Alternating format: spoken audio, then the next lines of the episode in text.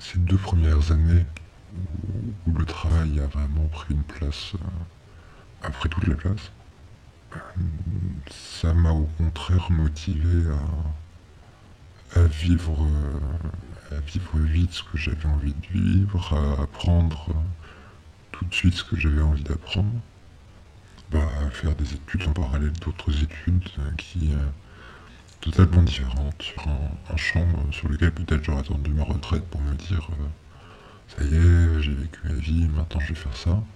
J'étais en titre principal sur des études euh, très alimentaires, euh, très sérieuses, un peu chiantes.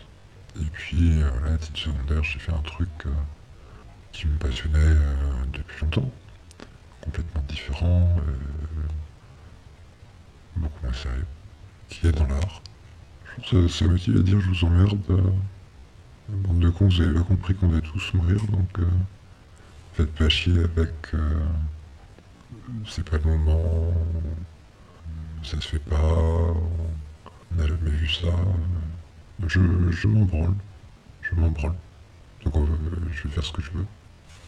Je bosse trop, j'ai pas assez de temps pour moi, je mange des plats surgelés, euh, et puis une fois par jour, euh, je prends je prends un truc à la même heure, mais, mais que les mecs prennent leur complément alimentaire avant d'aller au sport, ou comme les filles prennent leur pilule, euh, ou comme avant euh, certaines personnes, me dit-on, prennent euh, du bêta-carotène ou des trucs pour les cheveux.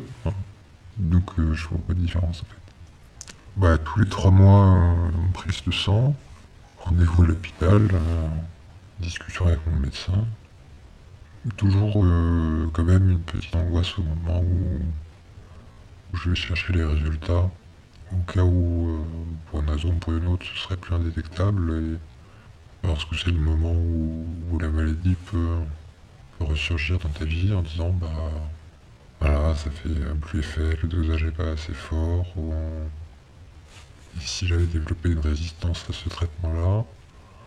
Et puis en fait, ça aussi, ça passe un peu parce que, avec les années, parce qu'il y a des nouveaux médicaments qui arrivent, parce que tu as déjà changé une ou deux fois de dosage euh, de molécules, parce que tu sais que euh, égoïstement c'est une maladie de riche et que la sécu rembourse et euh, pour ça les labos hein, mettent de l'argent pour trouver des trucs efficaces. Mais en même temps, rappel tous les trois mois, c'est quoi? Un truc qui te rappelle qu'un jour tu vas mourir. Enfin, tous les trois mois, c'est un, rythme plus modéré que la messe tous les dimanches. Hein. Ça, c'était presque comique au début de mon traitement. Euh, le médecin m'avait dit euh, il y a deux, trois trucs que vous pouvez plus prendre. En fait, j'ai appris après que c'était plus prendre en grande quantité ou vraiment quotidiennement.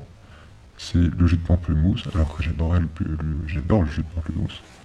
Et un, truc que je ne boirai jamais, donc je me suis pas souvenu, mais une espèce de tisane quelconque c'est assez curieux. je repose la question pour savoir si avec mon nouveau traitement c'est toujours, euh, toujours d'actualité, mais ça fait du coup quinzaine d'années que j'ai pas mangé de pamplemousse.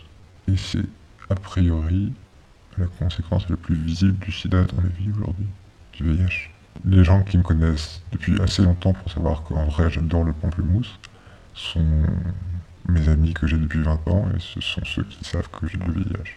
Et, peut-être ont-ils oublié que j'aimais le pamplemousse parce que, honnêtement, au bout de 20 ans, on a le droit d'oublier ça. Et les autres, euh, je pense qu'ils s'en foutent, personne ne m'a jamais posé la question. C'est qu'ils présument que j'aime pas le pamplemousse.